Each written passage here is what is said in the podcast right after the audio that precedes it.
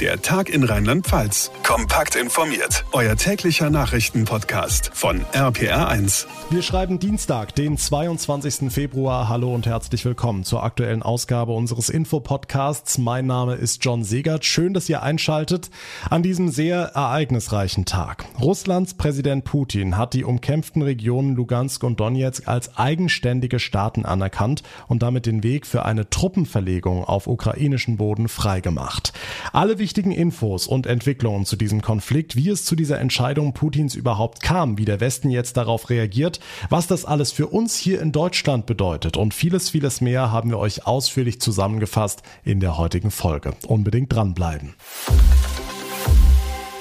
Donetsk und Lugansk, zwei umkämpfte Gebiete im Osten der Ukraine, sind ab sofort eigenständige Staaten, zumindest in den Augen Russlands.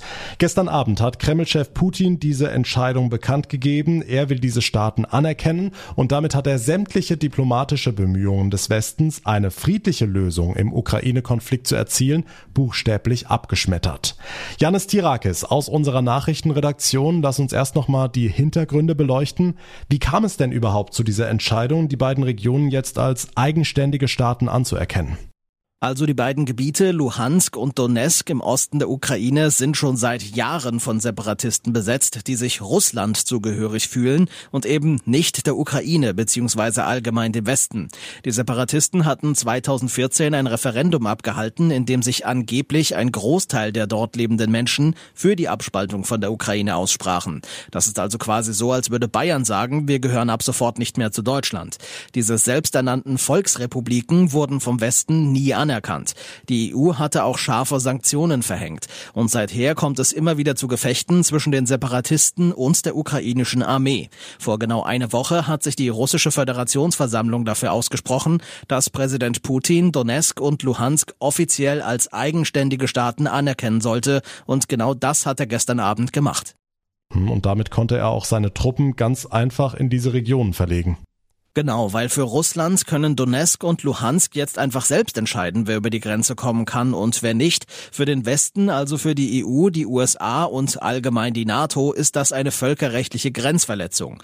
Donetsk und Luhansk liegen in der Ukraine und da kann Wladimir Putin nicht einfach entscheiden, ob die Regionen nun eigenständig sind, geschweige denn, ob dort jetzt russische Panzer stationiert werden. Wie reagiert denn jetzt der Westen auf diesen Schritt, insbesondere Deutschland? Die Bundesregierung hat zuallererst mal die umstrittene Gaspipeline Nord Stream 2 gestoppt. Die wird vorerst nicht in Betrieb gehen. Bundeskanzler Scholz sagte vorhin, dass man jetzt die weiteren Entwicklungen abwarten und das Projekt dann neu bewerten werde. Die Reaktion aus Moskau kam prompt und zwar auch so zu erwarten. Russland habe vor nichts Angst, hieß es aus dem Kreml. Darüber hinaus will die EU den Handel mit russischen Staatsanleihen verbieten und auch mehrere hundert russische Personen und Unternehmen mit Sanktionen belegen bewegen. Okay, was glaubst du, lässt sich Putin davon beeindrucken? Also ganz ehrlich, wenn wir uns mal die Entwicklungen der letzten Tage anschauen, da waren Bundeskanzler Scholz und Frankreichs Präsident Macron zu Besuch in Moskau, aber alle Gespräche, alle Versprechen sind, wie man sieht, nichts wert. Wladimir Putin betreibt Machtpolitik, das Minsker Abkommen, das ja noch zu Zeiten Angela Merkels ausgehandelt wurde, ist gebrochen, aber auch das ist dem Kreml-Chef egal. Die jetzigen Sanktionen werden Russland, insbesondere natürlich die Wirtschaft und damit auch die Bevölkerung hart treffen, aber wenn Putin tatsächlich eine historische Mission verfolgt, also den Zerfall der Sowjetunion in irgendeiner Weise revidieren will, dann werden ihn die Sanktionen vermutlich nicht wirklich schocken. Das heißt, wird sich der Westen am Ende militärisch einmischen? Das wird nach Ansicht von Experten eher nicht passieren, aus dem einfachen Grund, dass dafür die völkerrechtliche Grundlage fehlt. Die Ukraine gehört nicht zur NATO und es gibt auch sonst keine Beistandsverträge mit den westlichen Staaten. Anders würde es aussehen, wenn Russland jetzt tatsächlich die östlichen NATO-Staaten angreifen würde, dann müssten die Bündnispartner diese Staaten verteidigen. Was bedeuten die Sanktionen denn jetzt für uns hier in Deutschland? Gerade der Stopp von Nord Stream 2. Wird bei uns jetzt das Gas teurer? Also es wird uns schon treffen, denn knapp die Hälfte von dem Gas, das die EU bezieht, kommt aus Russland. Auch Bundeswirtschaftsminister Robert Habeck rechnet damit, dass die Preise kurzfristig steigen werden. Weil Märkte spekulationsanfällig sind. Und die Preise eben auch immer eine Wette auf die Zukunft. Und wenn die Zukunft ungewisser ist, ist zu befürchten, dass die Preise nach oben gehen. Aber der Winter ist fast vorbei, dementsprechend sinkt die Nachfrage und dann gibt es insgesamt wieder mehr Gas auf den Weltmärkten. Außerdem sind die Gasspeicher der EU gut gefüllt, sagen Experten. Sie liegen etwa bei 30 Prozent. Der Überblick von Janis Tirakis. Dank dir. Was sagt Moskau zu alledem? Will Putin wirklich den Zerfall der Sowjetunion revidieren und ein neues Imperium errichten? Das entspreche überhaupt nicht der Wirklichkeit, sagt der Präsident heute im Kreml. Christian Thiele ist unser Korrespondent in Moskau. Christian, Putin hat ja angeordnet, dass russische Soldaten in die Ostukraine geschickt werden. Ist das denn schon passiert? Ja, mit der Anerkennung der von Moskau unterstützten Separatistengebiete im Osten der Ukraine kann Russland dort quasi eigene Soldaten hinbringen. Hier in Moskau hieß es, bislang sei das noch nicht geschehen, also es sind noch keine Truppen angekommen, angeblich. Wir können das überhaupt nicht überprüfen, aber im Internet, da wurden schon Videos verbreitet, die angeblich russische gepanzerte Fahrzeuge in dem Gebiet zeigen sollen und noch nicht ganz klar ist, auf welche Teile im Osten der Ukraine sich die Anerkennung bezieht. Die Separatisten, die kontrollieren dort nämlich 30 Prozent. In dem anderen Teil ist die Regierungsarmee unterwegs. Hier könnte ein neuer Konflikt dann drohen. Okay, wie schätzt du die Lage in Moskau ein? Wie groß ist die Gefahr eines Krieges, eventuell sogar um die ganze Ukraine? Ja, die Lage, die ist schon extrem angespannt. Der ukrainische Präsident Zelensky, der rechnet aber weiter nicht damit, dass es zu einem großen Krieg mit Russland in seinem Land kommt. Er will deshalb auch das Kriegsrecht nicht verhängen. Aber Prognosen, wie es jetzt genau weitergeht, die gibt zu Recht keiner ab. Auch wenn Putin gestern in seiner Rede ordentlich über die Ukraine hergezogen hat und zum Beispiel die Staatlichkeit abgesprochen hat, das sind schon echt heftige Worte. Er sprach auch von einem Marionettenregime. Aber dass russische Truppen in Kiew einmarschieren, das halten viele für wenig wahrscheinlich, auch jetzt noch. Putin hätte in Teilen der Bevölkerung in der Ukraine überhaupt gar keinen Rückhalt, gerade in Kiew. Die Stadt ist nämlich schon sehr westlich geprägt. Hm, wir haben über die Sanktionen gesprochen, die gegen Russland verhängt werden sollen. Hat denn die Diplomatie jetzt überhaupt noch eine Chance? Wollen und können Russland und der Westen jetzt überhaupt noch miteinander reden? Also die Türen, die scheinen nicht ganz zugeschlagen zu sein. Moskau zeigte sich jedenfalls bereit für weitere Gespräche mit dem Westen, sogar zu einem Gipfel, um den Ukraine-Konflikt zu lösen. Da sitzen Deutschland und Frankreich mit am Verhandlungstisch. Da könnte es zum Beispiel darum gehen, wie die Krise nun gewaltfrei gelöst werden kann. In den vergangenen Tagen sind schon mehrere Menschen getötet worden. Was ich aber nicht glaube, dass sich Kreml-Chef Putin und US-Präsident Biden so schnell treffen werden. Ein solches Treffen, das galt bis gestern noch als realistisch, bevor der Paukenschlag hier aus Moskau kam. Christian Thiele für uns aus Moskau. Vielen Dank. Die Anspannung und Sorge bei uns hier im Westen vor einer Kriegsgefahr in der Ukraine ist groß. Wie geht's dann erst den Menschen, die aus der Ukraine stammen und dort noch Familie und Freunde haben, wie zum Beispiel Sophia Samoylova aus Ludwigshafen? Sophia, deine Großeltern leben in der Ukraine mit Blick auf ihre Sicherheit. Bist du in Sorge? Überlegst du dir irgendwas zu unternehmen? Ähm, ich glaube, ich würde versuchen, mit äh, klarem, gesunden Menschenverstand da dran zu gehen und ähm, versuchen einfach mal zu überlegen, okay, bring ich, kann ich meine Großeltern nach Deutschland holen oder haben wir Probleme an der Grenze? Die sind 88 Jahre alt. Ich kriege von niemandem eine Krankenversicherung, die äh, es genehmigen würde, meine Großeltern einfach nach Deutschland zu holen. Wenn Polen die Grenzen aufmacht und sagt, äh, Menschen aus der Ukraine dürfen einreisen, ähm, dann sieht die Lage schon mal anders aus. Dann würde ich schauen, komme ich sicher zu meinen Großeltern oder ist man unterwegs mehr in Gefahr als in der Stadt selbst, wo meine Großeltern sind. Ich meine, das ist jetzt der Fall für eine absolute Katastrophe. Ich glaube eher, dass es ja darum geht, ähm, die Macht zu ergreifen und nicht unbedingt die zivile Bevölkerung total anzugreifen. Und ähm, meine Großeltern leben in einer relativ unscheinbaren Stadt und ich hoffe einfach, dass die dann verschont bleibt. Was sagen deine Freunde dort? Wie schätzen sie die Situation ein? Ja, tatsächlich, ich habe gerade auch mit einer Freundin aus dem Osten telefoniert über eine Stunde. Ähm, und das Ding ist, ich kann dir da gar keine konkrete Antwort drauf geben, weil es nicht wirklich äh, eine Veränderung für die Leute gibt. Ne? Also ähm, meine Freundin sagt, solange die Russen nicht komplett einmarschieren und uns anfangen, äh, total zu beschießen, sind wir noch mehr oder weniger okay mit der Situation, sagen wir es mal so. ähm, der Anspruch gerade ist so tief gestapelt, dass man sagt, solange wir am Leben sind, ist alles okay. Ne? Also das war ihr O-Ton. Heißt das, die machen sich gar keine Sorgen? Naja, es gibt nicht wirklich was, was Neues. So, die sind weiterhin genauso angespannt und können nichts tun, außer abwarten. Aber ähm, zum Beispiel ihre Mutter, die ist äh, an der ja, totalen Grenzlinie, kann man sagen, da wird einfach beschossen. Und sie sagt, ihr Glück ist, dass die Mutter äh, super schlecht hört inzwischen, die ist 80 und die hört diese Beschüsse nicht und macht sich deswegen keine Sorgen, weil sie das einfach nicht mehr hören kann. Also äh, sie hört nicht mehr so gut. Und das ist total krass, weil sie macht sich natürlich Sorgen um die Mutter, aber die Mutter bekommt das gar nicht mit. Eine belastende Situation für Sofia Samoylova aus Ludwigshafen und ihre Freunde und Familie in der Ukraine.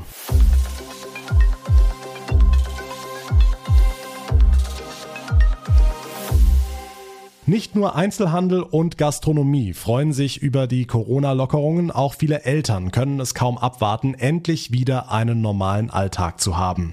Kein Wunder, nach zwei Jahren im Spagat zwischen Homeoffice, Hausaufgabenbetreuung und Kinderbespaßung. Allerdings könnte es für viele Familien in Rheinland-Pfalz nochmal ganz dicke kommen, denn es drohen Kita-Streiks. RPA1-Reporterin Maike Korn, was kommt da auf die Eltern zu? Also am Freitag werden die Tarifverhandlungen für die insgesamt über 30.000 Fachkräfte im Sozial- und Erziehungsdienst in Rheinland-Pfalz wieder aufgenommen. Die Gewerkschaft Verdi will natürlich erstmal abwarten, wie das so anläuft. Sie betont aber auch, dass es schon ab kommenden Montag Streiks geben kann. Einzelne Kitas würden dann geschlossen bleiben. Wenn man das in Relation setzt zu den Schließungen, die wir jetzt haben durch die Pandemie, durch Corona, glaube ich, das wird nicht gravierender für die Eltern werden, die Belastung, als die, die sie in den Hochphasen der Pandemie hatten. Volker Euskirchen von Verdi. Für die Betroffenen wohl nur ein kleiner Trost. Allerdings, was genau will denn Verdi? Mehr Geld vermutlich, oder? Zum einen, ja, das lässt sich auch nicht in Prozent ausdrücken, weil die Tarifgruppen zu unterschiedlich sind. Verdi sagt, der Job muss insgesamt attraktiver werden. Mehr Gehalt reicht nicht. Es braucht auch mehr Zeit für das Organisatorische wie Elterngespräche. Insgesamt mehr Personal, weil viele KollegInnen sich schon jetzt überlastet fühlen. Wir nehmen verstärkt wahr, dass Erzieherinnen und Erzieher sagen, sie gehen lieber in den Einzelhandel, setzen sich bei Aldi an die Kasse oder räumen Regale ein, als dass sie weiter als Erzieherin oder Erzieher bei den Rahmenbedingungen arbeiten. Nochmal Volker Euskirchen. Er warnt, wenn wir nicht gegensteuern, dann fehlen in drei Jahren 300.000 Fachkräfte bundesweit. Am Freitag gehen die Tarifverhandlungen für die Fachkräfte in Kitas und anderen Sozialeinrichtungen weiter. Die Gewerkschaft Verdi droht mit Streiks schon ab kommenden Montag. Die Infos von Maike Korn. Und damit zu weiteren wichtigen Themen vom heutigen Tag. Die hat nochmal Janis Tirakis für euch in unserem Nachrichtenüberblick. Nach den Stürmen in den letzten Tagen warnen die Waldbesitzer vor Spaziergängen im Wald. In den kommenden Wochen herrsche immer noch Lebensgefahr, sagte der Vorsitzende des Deutschen Forstwirtschaftsrates der Neuen Osnabrücker Zeitung. Es könnten nach wie vor angeschlagene Bäume umfallen oder beschädigte Äste abbrechen. Bis alles wieder sicher ist, müssten erst alle Sturmschäden beseitigt werden. Das könne noch eine Weile dauern. Der ausgebrannte Wohnkomplex in der Essener Innenstadt ist nicht mehr zu retten und muss abgerissen werden. Das hat der Chef des Eigentümerunternehmens Viva West Uwe Eichner mitgeteilt. Der entstandene Schaden liege im zweistelligen Millionenbereich. Wie das Feuer ausgebrochen ist und warum es sich so schnell ausbreiten konnte, ist noch unklar. Der italienischen Polizei ist ein Schlag gegen die Mafia gelungen. Auf Sizilien und im südlich gelegenen Kalabrien sind Dutzende mutmaßliche Mafiosi festgenommen worden. Der Einsatz richtete sich insgesamt gegen 86 Menschen, rund 50 davon kamen ins Gefängnis. Es war eine der größten Razzien der vergangenen Jahre. Die rheinland-pfälzische Kulturministerin Binz ruft dazu auf, zu Konzerten oder ins Theater zu gehen. Der Besuch der Vorstellungen sei sicher und die Einrichtungen und KünstlerInnen bräuchten jetzt Publikum, um in Zukunft besser bestehen zu können. Seit April 2020 hat das Land die Kulturszene mit 11 Millionen Euro an Hilfen unterstützt. Alle Nachrichten auch auf rpr1.de.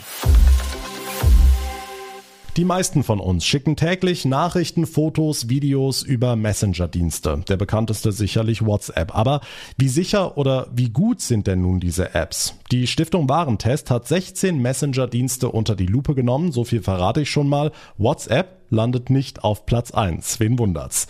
Ronny Thorau hat sich mit der Auswertung befasst. Ronny, zunächst mal, nach welchen Kriterien wurde denn geprüft? Ja, zum einen soll ein Messenger möglichst viele nützliche Funktionen haben und trotzdem leicht bedienbar sein. Das ist die eine Seite. Die andere ist die Datensicherheit. Da haben die Stiftung Warentestprüfer vor allem darauf geachtet, ob die Daten sicher Ende zu Ende verschlüsselt sind und ob generell möglichst sparsam Nutzerdaten gesammelt werden. Ergebnis von 16 getesteten Messengern hat keiner die Note sehr gut und nur vier die Note gut und WhatsApp ist bei den guten nicht dabei. Sondern nur befriedigend, ne? Genau. Zwar lobt die Stiftung Warentest, dass WhatsApp standardmäßig Daten Ende zu Ende verschlüsselt, aber WhatsApp sammle massenhaft Nutzerdaten und gebe manche davon auch noch an den Mutterkonzern Meta, früher Facebook, weiter. Deshalb gab es für WhatsApp nur die Note 2,6, also befriedigend. Also befriedigend plus immerhin. Was sind denn die besseren Alternativen? Ja, vor allem Signal, das ist der Testsieger mit Note 2,3. Signal hat viele Funktionen, ist leicht zu bedienen und überzeugt bei der Verschlüsselung, so die Tester. Auch noch gut mit Note 2,5, also auf Platz 2, sind die Messenger Viber und Wire. Fürs reine Nachrichtenschreiben bewerten die Warentester die beiden sogar als sehr gut. Und speziell Wire habe als einziger Messenger keine größeren Mängel in der Datenschutzerklärung. Und auch noch auf Platz 2 mit Note 2,5 ist Skype, allerdings eher für die Videotelefonie. Bei der Verschlüsselung sehen die Tester bei Skype Schwächen.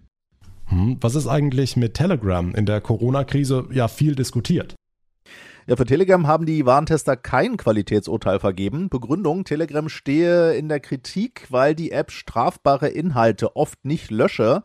Telegram also angeblich eine Art rechtsfreier Raum sei. Und diesen Punkt hätten die Warentester aber nicht nachprüfen können. Deshalb habe man keine Note vergeben. Könne Telegram aber auch nicht empfehlen.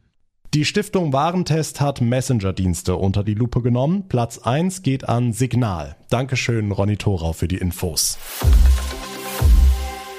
Es ist die Nachricht für alle Beteiligten und Fans des Trierer Altstadtfests. Die VeranstalterInnen haben heute angekündigt, dass das größte Volksfest der Region nach langer Corona-bedingter Zwangspause diesen Sommer endlich wieder stattfinden soll.